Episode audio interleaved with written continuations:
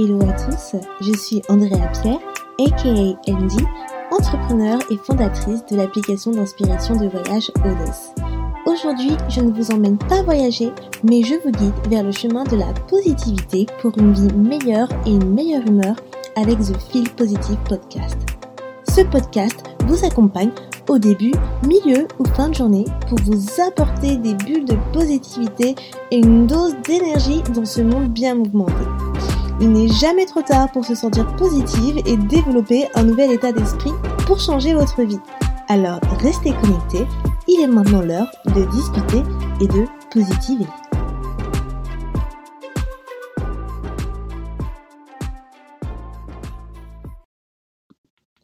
Hello à tous, j'espère que vous allez bien, que vous êtes motivés, sourire relève et de bonne humeur. Merci à tous ceux qui reviennent tous les 15 jours écouter mon podcast ça me fait beaucoup plaisir et c'est grâce à vous que j'ai envie de continuer. Et avant de continuer, je vais lire deux avis que j'avais reçus sur Apple Podcast, mais que je ne vous ai jamais lus. Alors, le premier, c'est de Jess Tequila, qui avait laissé un review pour le premier épisode, que j'avais sorti du coup il y a deux mois. Donc, euh, voici ce qu'elle dit. J'ai beaucoup aimé ce premier épisode, hâte de découvrir les prochains, merci pour ce mood positif qui fait du bien positivement, Jess.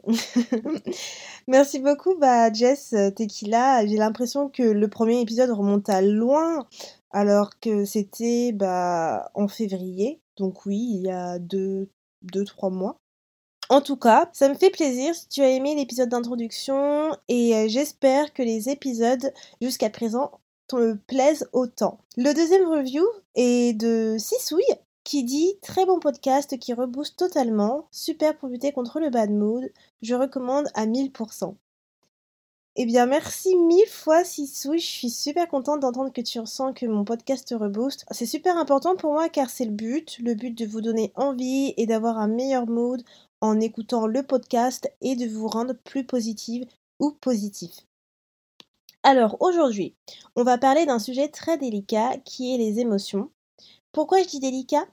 Parce que parler des émotions, ce n'est pas facile et on est beaucoup à ne pas montrer sa vulnérabilité, à cacher ses émotions et à ne pas en parler. Je vous dis ça parce que je fais également partie de ces personnes. Donc cet épisode s'adresse à vous autant qu'à moi, car je suis toujours dans un processus où j'apprends à accepter mes émotions. Et je suis également contente de discuter de ce sujet maintenant, car comme vous le savez, si, vous écoutez mon podcast, c'était mon anniversaire il n'y a pas longtemps, et nos émotions peuvent être déculpées pour ce genre d'événement, que ce soit des émotions de bonheur ou de tristesse. Donc c'est le perfect timing pour pouvoir discuter de ce sujet. À savoir que cet épisode sera séparé en deux parties.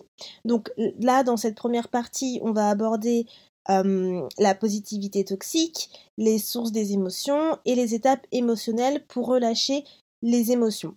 Et dans la deuxième partie, on découvrira plus des tips pour gérer ces émotions et les surmonter. Donc les émotions sont vraiment des réactions qui font partie de nous et que nous ne pouvons pas fuir. Pourtant, on essaie toujours de les chasser et de ne pas les affronter. Et c'est souvent là que la positivité toxique intervient. Alors, la positivité toxique, qu'est-ce que c'est? C'est le principe où on prône la pensée positive même lorsque tout va mal, pendant les difficultés, et on ne prend pas en compte nos émotions, on les chasse pour se dire il faut que je sois positive, il faut que je sois positive. Aujourd'hui, la positivité, c'est vraiment devenu genre euh, vraiment comme une mode en fait. Sur Instagram, tu tomberas forcément sur une citation positive, motivante, qui donne de la pêche. Vous avez euh, même des influenceurs qui parfois vont poster des posts du style euh, Faut rester forte ou Stay positive, no matter what happen.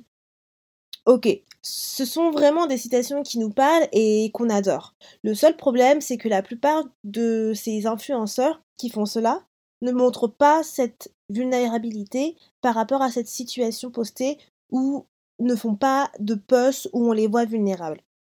Car dans leur story, tout a l'air toujours d'aller bien et ils ont l'air d'avoir une vie de rêve. Donc on a l'impression que c'est facile pour eux de dire ce genre de citation alors que nous n'avons pas forcément en fait l'histoire associée à ce post. Pourquoi je vous dis ça?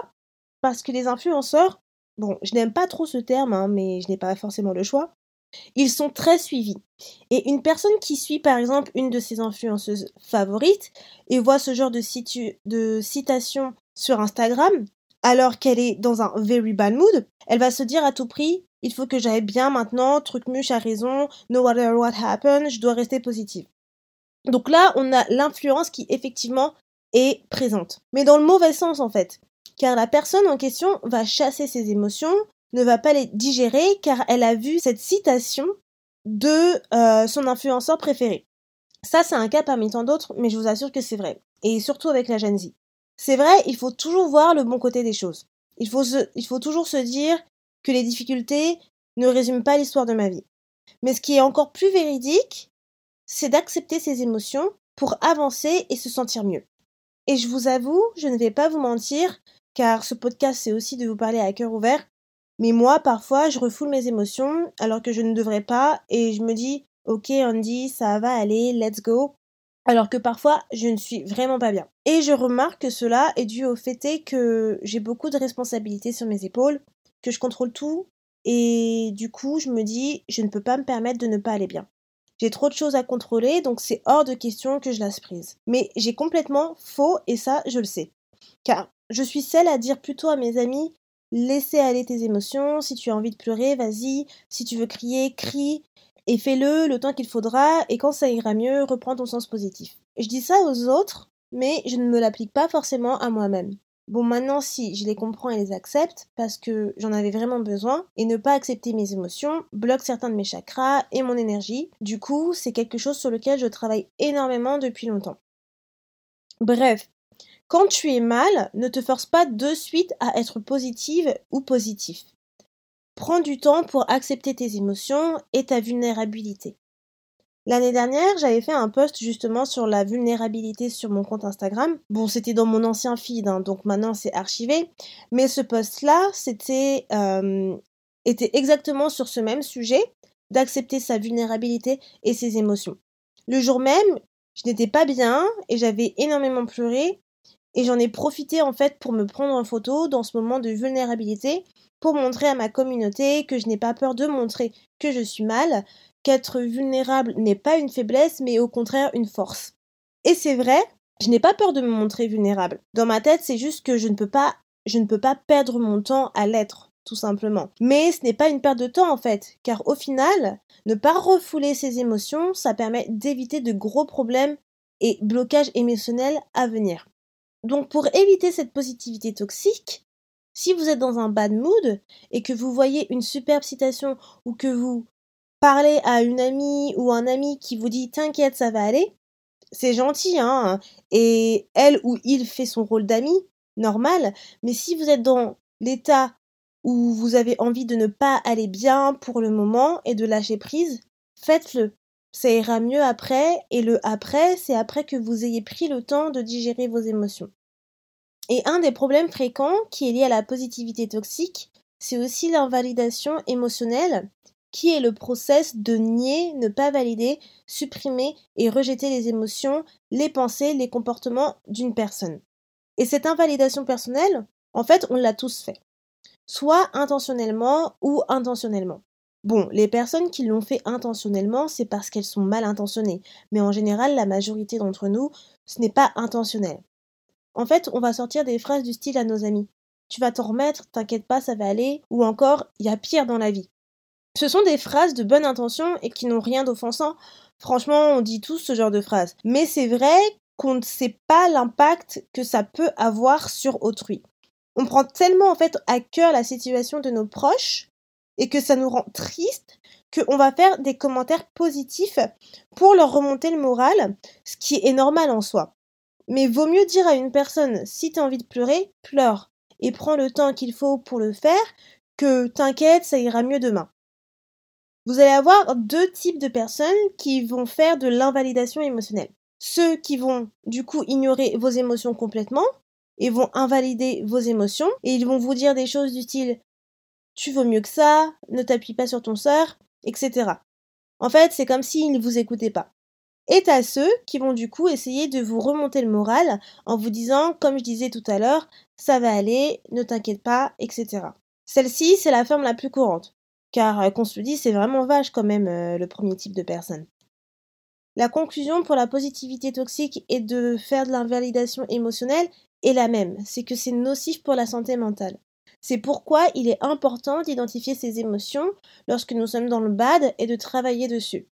Faut savoir que les émotions, c'est très complexe et la classification est assez difficile. Il y a toujours des nouvelles études scientifiques, des nouvelles statistiques où les chercheurs ont fait des tests, etc.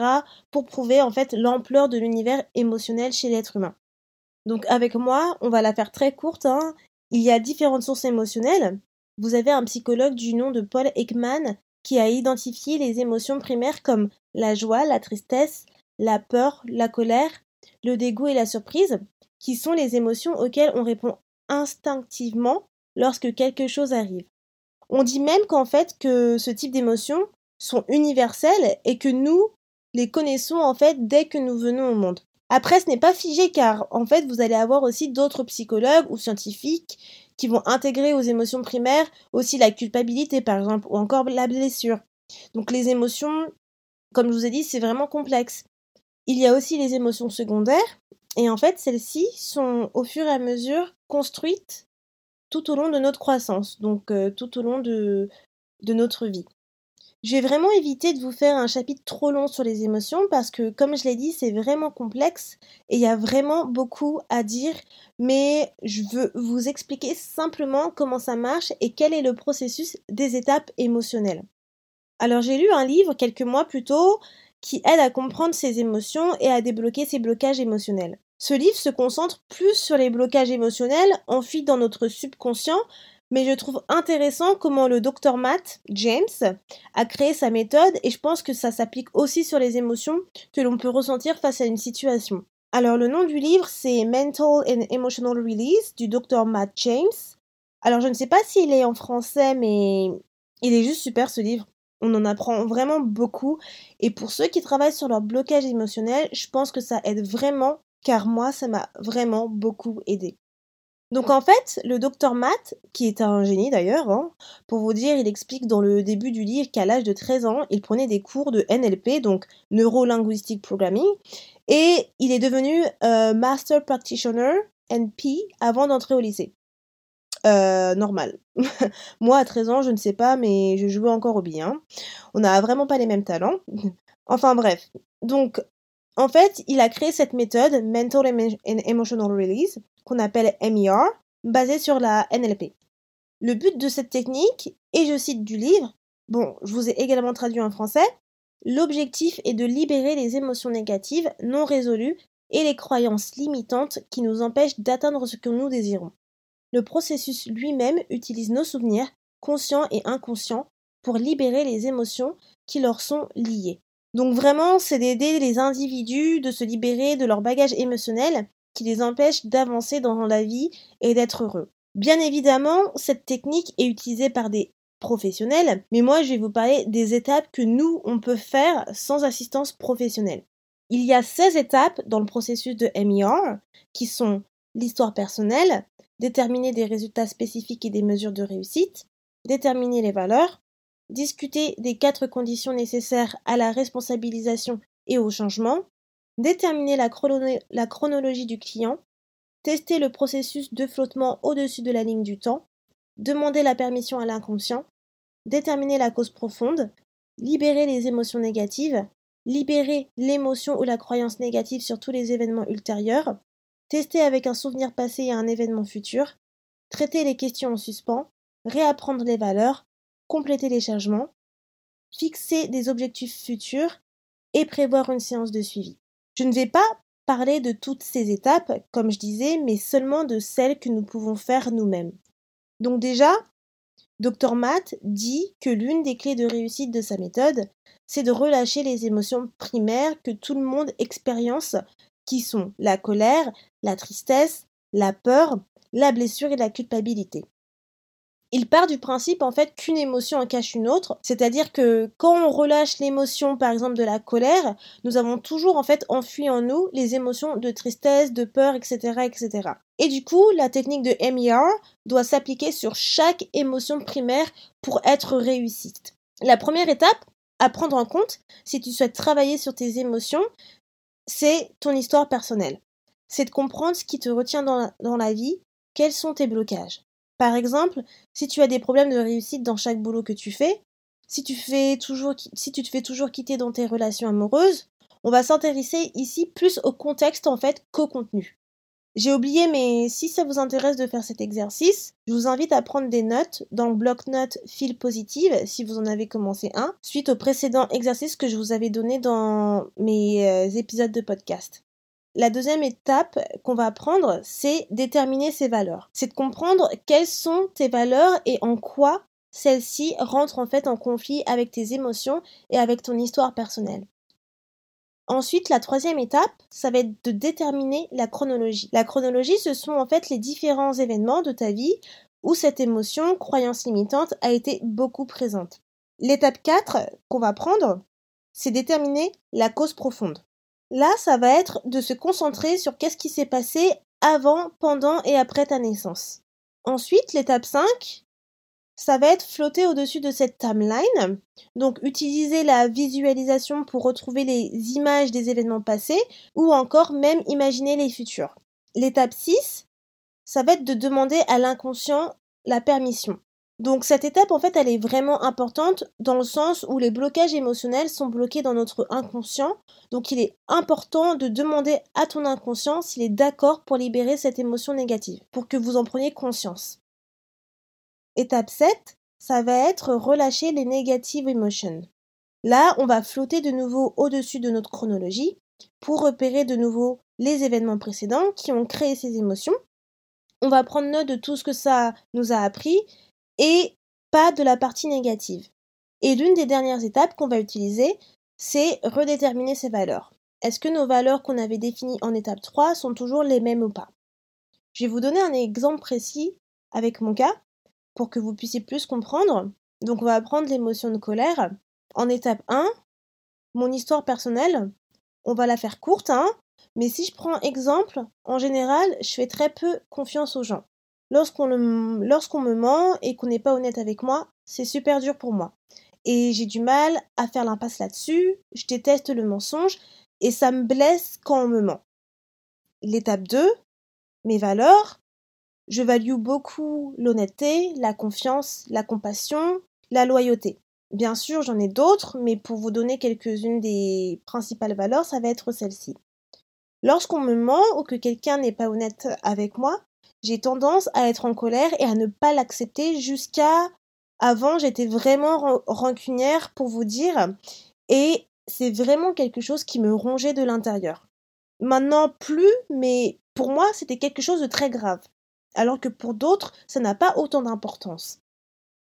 Étape 3, ma chronologie. Si je dois flotter vers les événements où cette émotion de colère a commencé à se construire, ça serait à plusieurs moments de ma vie où j'ai été euh, enfant et quand j'ai été aussi adolescente, où j'ai été témoin de beaucoup de malhonnêteté, de mensonges, que ce soit par ma famille, mes amis ou mes ex-petits copains.